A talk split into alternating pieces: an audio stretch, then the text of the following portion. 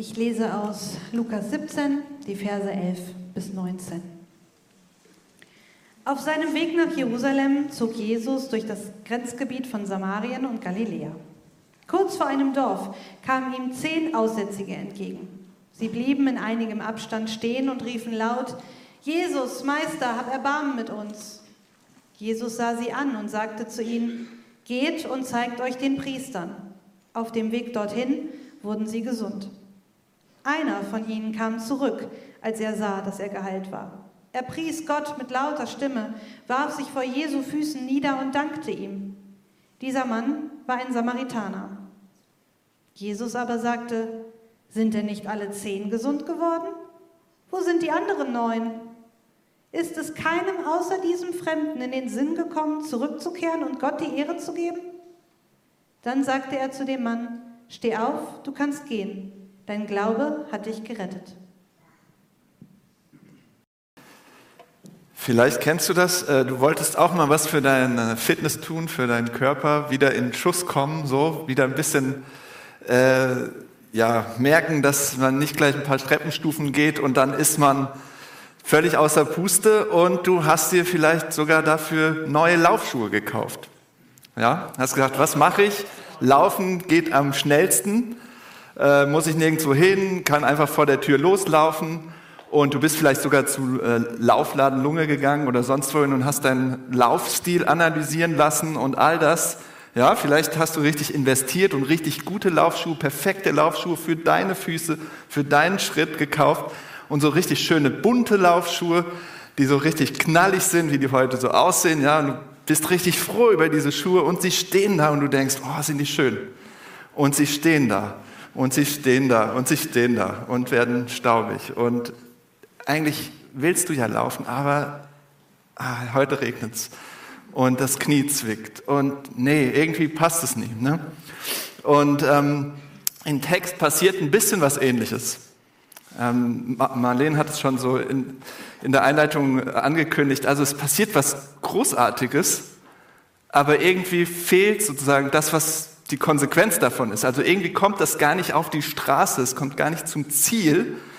Also wir sehen eine weitere erstaunliche Heilung von Jesus, so ein Neuanfang, äh, von dem jeder träumt in seinem Leben. Und dann ist irgendwie so die Luft raus. Also dann wird nicht, also es ist wie eine Ernte, äh, wie eine Saat, ja, also da wird gesät, aber dann lässt man alles verwildern und erntet nicht. Ja, es kommt nicht zum Ziel, was Jesus mit dieser Heilung möchte. Es ist, es gibt so ein schönes Wort, vergebliche Liebesmüh. Äh, wie Laufschuhe, die nur darum stehen. Und das möchte ich gerne mit euch zusammen anschauen, äh, in den Text reingehen und dafür möchte ich jetzt nochmal beten. Ja, danke Gott für dein Wort, ähm, das wahr ist, das gut ist und dass wir darin sehen können und ja, wirklich entdecken können, wer du bist, ähm, wie du dich durch Jesus zeigst und warum du auf diese Erde gekommen bist und warum das gut für uns ist und auch heute für uns hier in Hamburg ähm, im Jahr 2024. Ich bitte dich, zeig uns das und ja, mach uns bereit, offen, ja, dir zu begegnen, auf dich zu hören. Und mach du dann, was du möchtest, zu deiner Ehre. Amen. Also es gibt drei Gedanken, mit denen ich so äh, euch zusammen durch den Text gehen will, an die wir uns entlanghangeln. Das ist so die Reaktion der Neun. Ja, also die Neun, das sind nicht die neun schwarzen Reiter oder sowas, sondern die Neun hier im Text. Äh, das zweite ist die Reaktion des einen. Und dann, was ist mit deiner Reaktion? Was ist mit unserer Reaktion? Also zuerst die Reaktion der Neun. Also der Text, den wir gerade gehört haben, steht in einem Zusammenhang in dem Lukas-Evangelium. Wir haben da die letzten Wochen immer wieder drüber gesprochen. Und wir haben im Prinzip zwei Teile vom Lukas-Evangelium. Und der erste Teil, da sind wir jetzt schon rausgekommen, der stellt so im Prinzip Jesus vor als den, den Gottes Volk schon seit Jahrhunderten erwartet. Also diesen versprochenen König, äh, König von Israel, dieses Volkes der Juden, sie sehen sich nach jemandem, der kommt, von Gott bevollmächtigt, der Heilung bringt, der Erneuerung bringt. Und Jesus wird so ähm, vorgestellt, dass er diese gute Nachricht bringt und er die verkündet. Jetzt geht's los mit ihm. Er ist, er ist dieser König. Und seine Jünger sollen das auch weitersagen, sollen das auch, ähm, seine, seine Schüler, seine Nachfolger sammelt er und die sollen das auch bekannt machen. Es geht los. Und das Interessante ist, was wir sehen, Jesus begegnet vor allem Leuten, die das besonders brauchen. Außenseitern, Schwachen, Kranken. Ähm, für die kommt irgendwie dieses Königreich, diese gute Nachricht ähm, zuerst. Und ab der zweiten Hälfte des ähm, Evangeliums von Lukas sehen wir dann, wie Jesus sich auf den Weg macht nach Jerusalem und wie sich alles so Schritt für Schritt auf diesem Weg zuspitzt, wie sich es verdichtet, ja, wie in so einer Geschichte der Spannungsbogen. Es, es, es wird spannender, es verdichtet sich, es spitzt sich zu, die Spannung steigt und Jesus erlebt auch immer mehr Ablehnung und Widerstand. Also nicht alle finden Jesus toll, nicht alle sagen, oh, endlich ist er da, unser König, sondern es kommt immer mehr Widerstand, Probleme, ähm, ja, gerade mit denen, die was zu sagen haben. Und es wird immer deutlicher, was Jesus auch zeigt, es kostet was, ihm zu folgen. Also er lehrt seine Schüler auf dem Weg nach Jerusalem, was die Kosten sind, ihm zu folgen. Dass das nicht einfach nur so ähm, ein Spaziergang ist, sondern dass es auch wirklich reale Kosten hat. Und während sie auf dem Weg nach Jerusalem sind, bringt Jesus seinen Schülern das bei. Und dann lesen wir nochmal jetzt äh, in diesem Zusammenhang vom Lukas-Evangelium ähm, ab Vers 12 in Kapitel 17. Kurz vor einem Dorf kamen ihm zehn Aussätzige entgegen. Sie blieben in einigem Abstand stehen und riefen laut, Jesus, Meister, hab Erbarmen mit uns. Jesus sah sie an und sagte zu ihnen, geht und zeigt euch den Priestern. Auf dem Weg dorthin wurden sie gesund. Jesus heilt jedes Mal wieder anders. Es ist unspektakulär. Er sagt im Prinzip, er gibt ihnen eine Aufgabe, diesen zehn. Ähm, er sah sie an und gibt ihnen eine Aufgabe. Geht zum Priester. Und das ist nichts anderes als Jesus hält sich an die Gebote, an, an, die Gebote vom Volk Gottes in den fünf Büchern Mose. Im dritten Buch Mose steht genau das. Wenn du gereinigt bist, wenn du sagst, jetzt bin ich geheilt von meinem Aussatz, geh zum Priester. Aber interessanterweise sagt das Jesus, als sie noch krank waren, geht zum Priester. Und die zehn Aussätzigen, wir wissen nicht warum, aber sie hören, was Jesus sagt, obwohl das gar keinen Sinn macht, weil sie ja noch krank sind und schon zum Priester gehen sollen, der dann im Prinzip zu ihnen sagt, ihr seid frei, ihr seid gesund, ihr seid wieder rein. Und sie hören auf Jesus und das ist ihre Heilung. Einfach nur, weil sie das tun, was er sagt.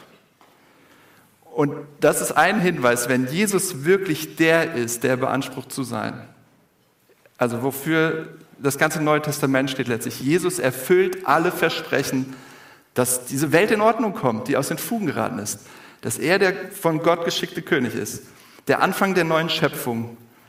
Wenn das so ist, dann sind die Worte von diesem Mann kostbarer und wertvoller als alle anderen Worte, die in der Welt so gesprochen werden von irgendwelchen Experten.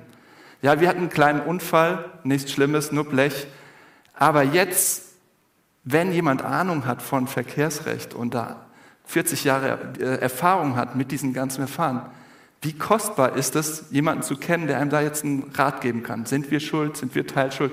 Was ist, ja, das ist, das ist was Besonderes, ein Experte zu haben. Aber wenn Jesus der ist, der besagt, der ist, dann sind seine Worte unendlich viel kostbarer als von jedem Experten, den wir hier so kennen, Arzt, Anwalt, wer auch immer.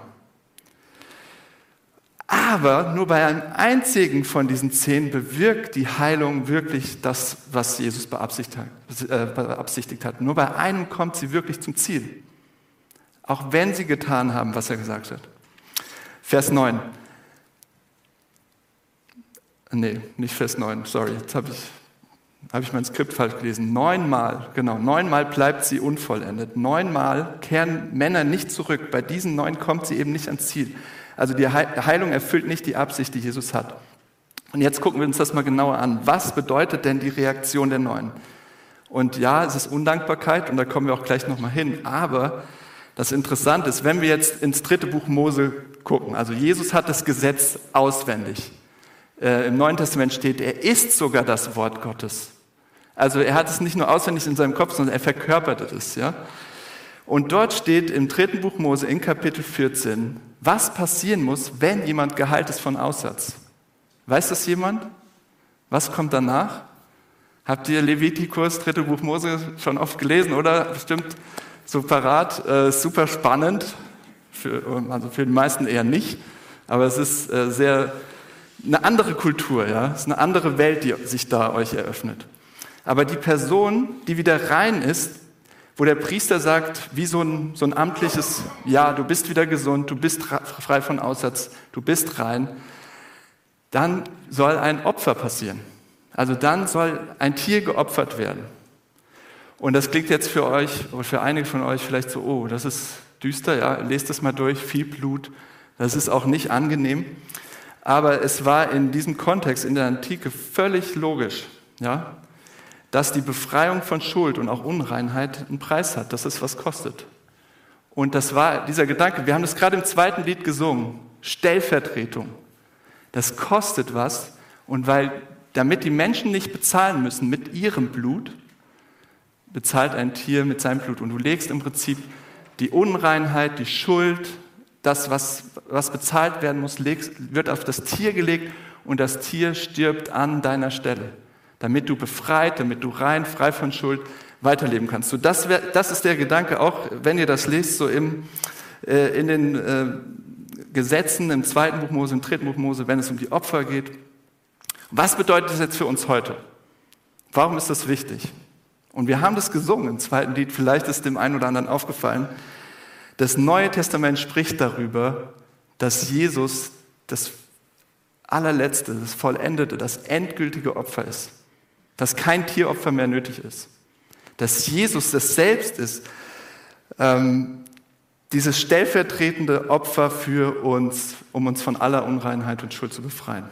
Und so sagt es Johannes der Täufer, Jesus Cousin in äh, seinem Evangelium, im Johannesevangelium, Kapitel 1, Vers 29. Da sagt Johannes der Täufer, sie, das ist Gottes Lamm, das der Welt Sünde trägt. Warum ist das wichtig? Wenn die Neuen nicht zurückkommen, dieser eine kommt zurück, die Neuen nicht, was zeigt das? Sie nehmen die Heilung von Jesus. Sie sagen, ja, Jesus, heile uns, mach, mach uns, sei unser König, mach uns neu. Aber sie wollen ihn nicht. Sie wollen das Opferlamm selbst nicht. Ja, sie wollen das Schöne nehmen. Ach, Jesus, mach es gut. Ja, mach unser Leben schön. Aber sie wollen das Leiden, das Schwere, das Unangenehme nicht. Weil Jesus geht auf dem Weg nach Jerusalem ein Weg des Leidens, der Ablehnung, des Sterbens, ein Weg, der an einem Kreuz endet. Weil das dieser Preis war für alle Unvollkommenheit, Unreinheit und alle Schuld und Sünde. Was soll jetzt einer von uns heute hier mit so einem Text machen? Was sollen wir damit machen? Es ist so, wenn du Jesus nur als dein Heiler willst, der dein Leben jetzt schöner macht, als Optimierer für dein Leben, damit es noch besser wird, netter, erfolgreicher, besser, ja, dann benutzt du ihn auf eine Art und Weise genau wie diese Neuen. Du sagst, ja, gib mir deine Heilung, gib mir, gib mir all dein Segen, all das Schöne, all das Gute. Aber all dieses andere mit dem Blut und dem Opfer und diese Stellvertretung und dass du für mich stirbst und das Kreuz, oh, das ist mir eigentlich alles zu schwer, lass mich damit bitte. Das will ich nicht. Und dann sagen wir auch im Prinzip, dieser Aussatz in dem Text betrifft uns nicht. Und sagst du, hey, ich habe doch gar keinen Aussatz. Und die Bibel sagt, doch, du hast auch Aussatz. Diese Welt hat Aussatz. Jeder von uns. Im Herzen. Ja, warum stirbt ein äh, Nawalny, warum wird er aus dem Verkehr gezogen? Warum haben wir gestern den zweiten Jahrestag von dieser Invasion Russlands in die Ukraine? Warum haben wir mehr Antisemitismus jetzt in unserer Gesellschaft, in unserer Welt? Warum mehr Rechtsradikale, die wieder ihre Parolen schwingen? Warum haben wir Hass, Selbstgerechtigkeit, Stolz, harte Herzen? Keine Vergebung, Bitterkeit. Jeder von uns könnte genauso gut sagen wie die Aussätzigen damals, Jesus, Meister, hab Erbarmen mit uns. Wir brauchen genauso Erbarmen, egal ob wir gerade körperlich gesund sind oder nicht. Und deshalb ging Jesus diesen Weg nach Jerusalem, um all das, um alle Unreinheit, alles, was uns von Gott trennt, wegzunehmen, uns davon zu befreien. Und das ist sein Erbarmen. Deutlicher hätte er sein Erbarmen nicht zeigen können. Und was das bewirkt, das sehen wir nur bei einem von zehn. Zehn Prozent. Ja?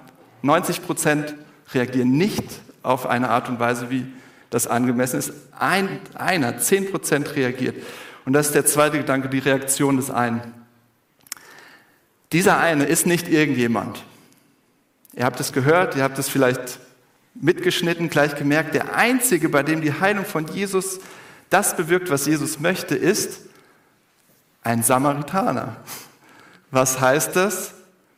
Wenn ihr die Bibel öfter lest, lest ihr das? Die Samaritaner waren nicht gerade beliebt, oder? Die kamen nicht so gut an. Ich habe mal, äh, ich möchte mal diesen Vergleich wagen. Sie waren vielleicht so beliebt im Volk der Juden wie die Abschleppmafia in Hamburg. Ja, wenn, wenn du siehst, dein Auto ist weg und sagst, oh Mist, Autoknast. Ja, kurz mal irgendwo falsch geparkt. Also nicht, nicht gerade beliebte äh, Menschen gewesen. Und das war so, weil die Jahrhunderte im Prinzip miteinander im Clinch waren, Konflikten, Brüdervölker, ja, also Nordreich, Südreich, und die haben gegeneinander gekämpft und waren Konkurrenten. Und dann haben, haben die Samaritaner auch noch Dinge im Glauben vermischt, wo die Juden sehr empfindlich sind und sagen, das geht nicht. Ja, wir sollen rein sein und so weiter. Wir können nicht den Glauben vermischen. Also es hatte viele Gründe, warum die in Israel überhaupt nicht gemocht wurden und nicht anerkannt waren. Und Jesus betont es noch einmal, ist es keinem außer diesem Fremden in den Sinn gekommen, zurückzukehren und Gott die Ehre zu geben? Was, was sagt euch das? Was sagt uns das? Das Lukas-Evangelium ist voll davon, dass Jesus Menschen begegnet. Jesus sammelt Menschen. Er sagt, ich bin dieser von Gott bevollmächtigte König und mein Volk, mein Reich besteht aus schwachen, blinden, gelähmten, aussätzigen, fremden Menschen, die sonst keiner hier in dieser Gesellschaft haben will. Minderheiten. Nicht aus den Leuten, die, bei denen alles super ist, bei denen alles läuft, die erfolgreich sind, mit denen jeder zusammen sein will, mit denen jeder essen will, mit denen jeder Freizeit verbringen will, sondern die ganzen Leute sammelt Jesus als sein Volk, die aussortiert werden, äh, die in der Gesellschaft kein Recht haben mitzureden, die keiner will, die keine Lobby haben. Und das heißt, es ist egal, wer du bist. Es ist egal, was deine Geschichte ist. Und das geht in beide Richtungen. Egal wie unwürdig du dich fühlst, egal wie aussortiert du dich fühlst und wirklich, ja, dass sich keiner für dich interessiert, so, oder egal wie erfolgreich oder wichtig oder wichtig du dich nimmst oder wie, wie gut deine Geschichte ist, wie gut deine Geschichte äh, laut dieser Gesellschaft ist, deine Karriere, deine Erfolge, deine Moral oder auch wie gut deine geistliche Geschichte ist mit Kirche. Wie viele Gemeinden du gegründet hast oder wie viele Gottesdienste du gefeiert hast oder wie viele Predigten du gehalten hast oder wie viele Sachen du für Gott gemacht hast. Paulus sagt das an einer Stelle ganz, ganz deutlich, ja, wie sein, seine ganze Geschichte keinen Wert hat im Vergleich zu diesem Umgang, den, der mit Jesus Christus, der entscheidend ist. Ich betrachte überhaupt alles als Verlust, sagt der Apostel Paulus. Im Vergleich mit dem überwältigenden Gewinn, dass ich Jesus Christus als meinen Herrn kenne. Durch ihn hat für mich alles andere seinen Wert verloren. Ja, ich halte es für bloßen Dreck. Nur noch Christus besitzt für mich einen Wert. Also, das hat alles keine Bedeutung mehr. Und Paulus war wahrscheinlich jemand, den hätten wir gerne hier jede Woche zum Predigen eingeladen, oder? Weil er so gut ausgebildet war, weil er so schlau war, weil er so, ja, das war jemand, den man heute einlädt zu so einer Konferenz. Und Paulus sagt, das ist alles Dreck. Egal.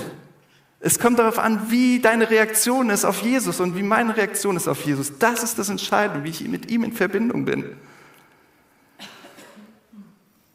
Okay, die Frage ist doch, kannst du diese Reaktion von dem einen, kennst du die?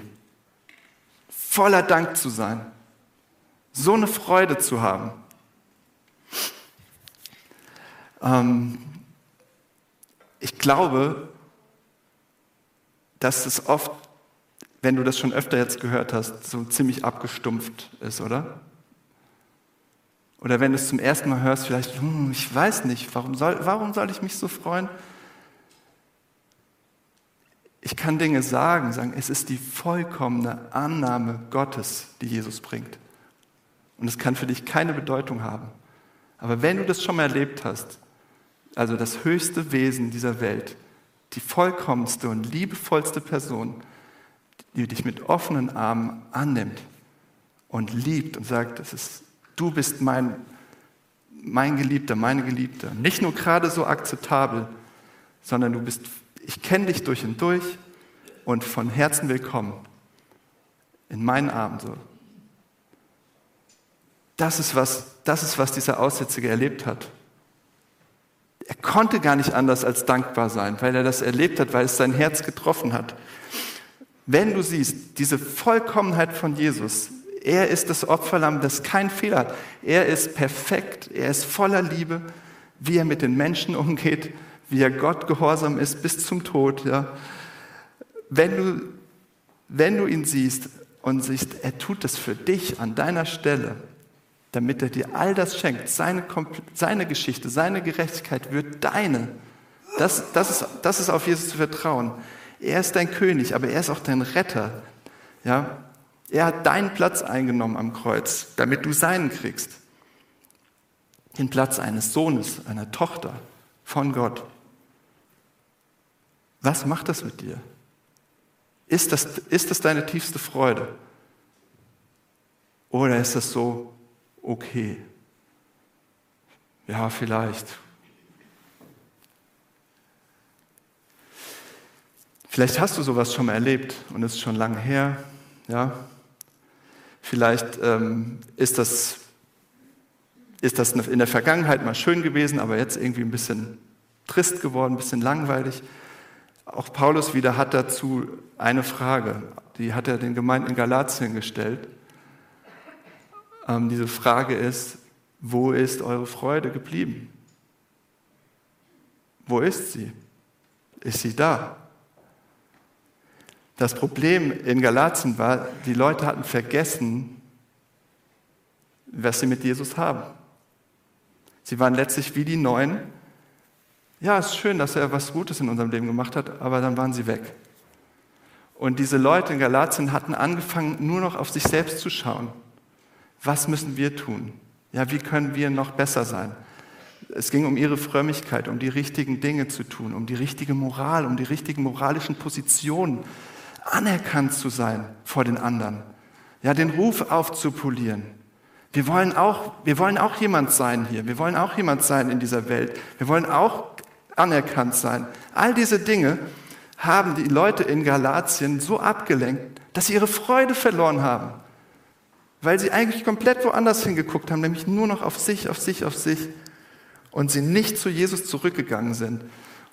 Und damit haben sie den Grund ihrer Freude verloren. Und ich denke, es ist immer eine Versuchung, immer eine Gefahr, wieder in diesen Trott zu kommen, auf uns zu gucken, auf dich selbst zu gucken und sagen, ich muss mich selbst reinigen. Ja? Also wie diese Aussetzung, ich muss das selbst machen. Ich muss durch mein Tun, meine Moral, meine Frömmigkeit, meinen guten Ruf, was auch immer, ich muss das machen. Und im gleichen Maß, wie du das machst, verlierst du deine Freude, was du mit Jesus hast. Weil es, es nimmt dir den Fokus, es nimmt diesen Blick auf Jesus. Und das, da sind wir beim dritten Gedanken, deine Reaktion. Jesus wurde unrein er wurde unrein, damit du in Gottes Augen vollkommen rein sein kannst. Er wurde abgelehnt. Er wurde der Abgelehnte, damit du bei Gott, in Gottes Armen so willkommen bist, damit er dich mit offenen Armen aufnimmt. Und Jesus wurde am Kreuz selbst ein Fremder, ein Verfluchter, ein in dieser Welt nicht erwünschter, komplett fremd, damit du von Gott ewig gekannt wirst, intim bist mit ihm. Und letztlich kann man das nur so sagen, was hier in dem Text passiert, das ist auch das Ziel, warum Jesus den Weg nach Jerusalem gegangen ist, damit du in Gott deine tiefste Bedeutung, deine tiefste Erfüllung, deine tiefste Freude findest und ihn anbetest mit deinem ganzen Leben. Und es ist sehr wahrscheinlich, 90 Prozent in dem Text, selbst wenn du das schon mal erlebt hast, dass du zurück in den alten Trott fällst, in die alten Muster, auf die alte Schiene und dass du dich nicht mehr darüber freust, nicht zurückkehrst, nicht dankbar bist, so wie diese neuen Personen und dich daran gewöhnst und dich, sich Gnade abnutzt und sie verblasst und dich einfach nicht mehr so vom Hocker haut und können, kann man nicht mal was Neues sagen. Ja? Dieser eine Mann zeigt uns, dieser Fremde, dieser Samaritaner, die einzig natürliche und richtige Reaktion, wenn Jesus der ist, der behauptet zu sein, dieser herrliche König und das Opferlamm, mit dem alle Opfer enden, zeigt er die einzige Reaktion, die angemessen ist.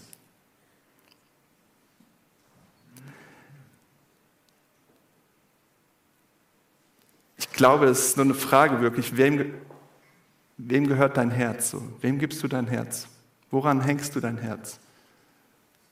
Jeder von euch betet was an, egal was ihr glaubt.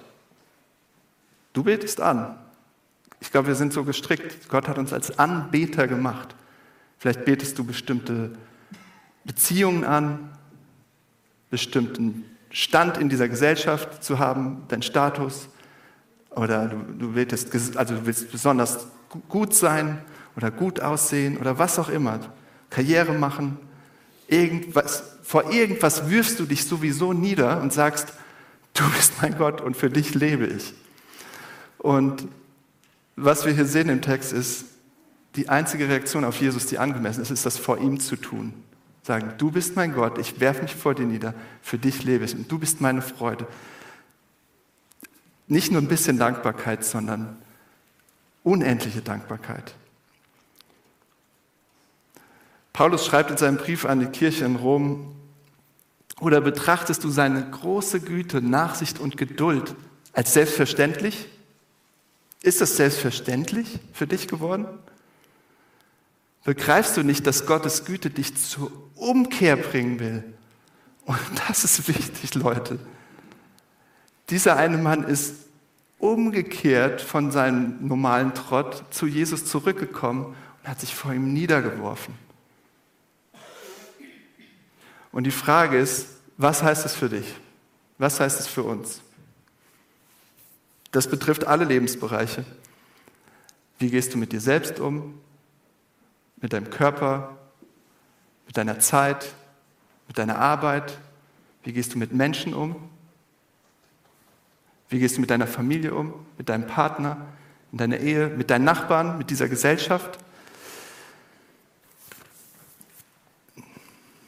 Der Fremde kann uns hier auf eine Spur bringen. Ja, er ist unser Vorbild in dem Text. Er zeigt uns, wie es geht. Wir sollen ihn nacheifern. Jesus stellt ihn als den einen hin, der unser Vorbild ist. Ja? Und er ist der Außenseiter. Und das, das ist eine Spur, der wir mal folgen können. Das Volk Israel, Gottes Volk, hatte Gebote. Und das sind einige sehr interessant. Lest euch das mal durch. 2. Mose, 3. Mose. Da stehen echt interessante Gebote. Zum Beispiel, wie man mit Fremden umgehen soll. Und das, da steht eindeutig, weil ihr selbst Fremde wart, geht gut mit ihnen um. Ihr wart doch selbst in Ägypten Sklaven, geht gut mit ihnen um. Und ähm, dann kann es einfach nicht sein, dass du mit Fremden in dieser Gesellschaft, deinen Nachbarn in dieser Stadt von oben herab umgehst. Das kann nicht sein. Wenn du Jesus folgst, kann das nicht sein dass du, dass du sie wie Dreck behandelst oder dass du sie beschimpfst oder sie, egal wie anders Menschen sind. Sag mal, ob sie laut in der Bahn telefonieren und dich nervt es gerade, weil du deine Ruhe haben willst oder was weiß ich. Egal wie anders es ist, das, das kann, du kannst nicht stolz auf die anderen herabschauen, wenn du Jesus folgst. Weil, und jetzt kommt es, du selbst bist ein Fremder. Du selbst wirst dieser eine. Du selbst wirst der Samaritaner. Weil Jesus war der große Fremde, der war nicht erwünscht. Er war die absolute Minderheit, bis er ans Kreuz geschlagen wurde. Und wenn du Jesus folgst, bist du ein Fremder. Du bist nicht in der Mehrheit. Ich weiß nicht, ob du das schon mal bewusst gemacht hast. Wenn du Jesus folgst, du bist nicht die Mehrheit, du bist eine Minderheit und du bist ein Fremder in dieser Gesellschaft. Und das hat verschiedene Bedeutungen. Eine ist, wie gehst du mit anderen Fremden um, anderen Minderheiten um? Respektvoll, liebevoll, barmherzig. Und du krölst nicht irgendwelche Parolen mit oder Stammtischreden über Leute, die uns irgendwas wegnehmen. Ja? Wie gehst du mit Minderheiten um? Wie gehst du mit Migranten um? Und, aber das andere ist, wenn du mal eine Meinung hast oder einen Lebensstil hast oder Überzeugung hast, die nicht der Mehrheit entsprechen, wunder dich nicht. Wunder dich nicht. Du bist fremd hier. Du bist nicht hier, das ist nicht dein ewiges Zuhause. Du, wenn du Christ bist, hast du ein Zuhause bei Gott. Und das heißt, das macht dich irgendwie auch anders. Das macht dich zu so, wie so ein Samaritaner. Du bist irgendwie auch jemand, der aneckt, der nicht wie alle anderen ist. Weil das geht gar nicht. Du bist ein Teil einer Minderheit. Und das heißt, ähm, das wird zu Punkten führen, wo du merkst, oh, das finden gar nicht alle toll, was ich denke, was ich sage, meine Überzeugung.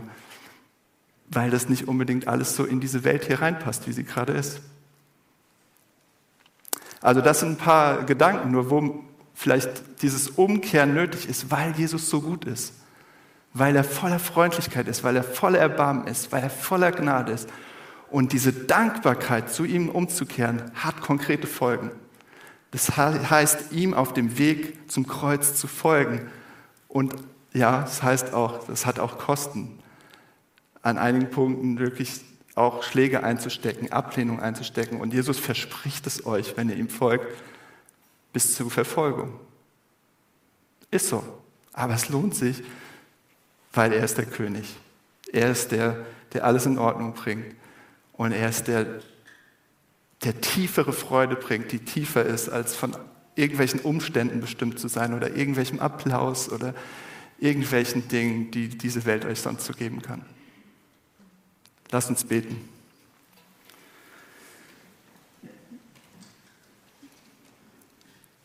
Jesus, du hast gesagt, du bist, du bist dieser König. Und mit dir wird alles wieder auf die Füße gestellt, alles wieder gerade gerückt, alles heil. Und wir können uns das vielleicht gar nicht vorstellen, weil alles so kaputt ist. Aber wir sehen das bei diesem einen, ähm, der zu dir umkehrt und sich vor dir niederwirft und dich anbetet und sich an dir freut. Wir sehen diese Reaktion und wir bitten dich einfach, füll unsere Herzen mit Dankbarkeit, dass du gekommen bist dass du deine Macht eingesetzt hast, um zu dienen, um unser Opferlamm zu sein, an unserer Stelle zu sterben, aber auch aufzuerstehen und jetzt an der Seite des Vaters zu sitzen und für uns einzutreten. Und im Prinzip warten wir darauf, wir sehen uns darauf, danach, dass du wirklich mehr Gerechtigkeit schaffst, mehr Frieden schaffst in dieser Welt, aber auch bei uns anfängst, in unseren Herzen, in unseren Beziehungen, in dieser Gemeinde, in unserem Umgang mit unserer Nachbarschaft, mit unserer Stadt, mit unserer Welt. Schenk doch, dass, dass man daran erkennt, ähm, dass, dass wir zu dir gehören, dass wir dein sind. Amen.